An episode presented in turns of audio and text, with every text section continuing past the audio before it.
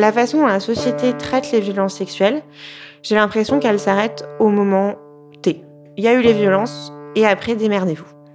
Parfois, il quand il y a jugement, euh, va y avoir une évaluation de dommages et intérêts, mais c'est rien en fait. Et on va pas laisser parler. On veut pas entendre ce que ça fait. Euh, pourquoi 30 secondes euh, chez certains ou des dizaines de fois, etc. chez d'autres, ça brise une vie en fait.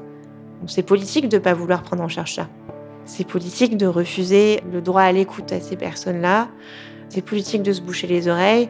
C'est politique de euh, ne pas financer les associations qui prennent en charge les victimes.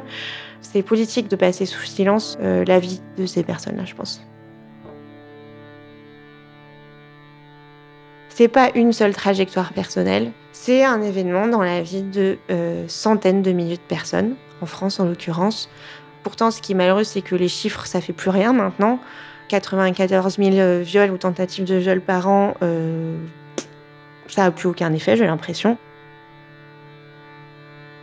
Et donc, euh, d'en parler par plein de moyens différents, d'en parler euh, dans les livres, d'en parler euh, à la radio, dans des podcasts, d'en parler au cinéma, d'en parler euh, entre nous aussi, ça oblige les gens à regarder.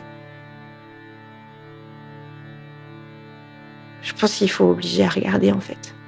Même si euh, c'est plus simple de détourner le regard, euh, je pense qu'il faut obliger les gens à regarder.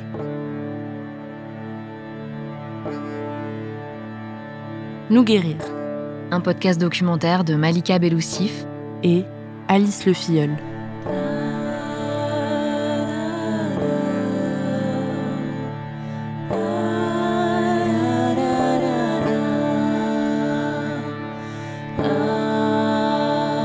Disponible sur toutes les plateformes d'écoute le 25 janvier.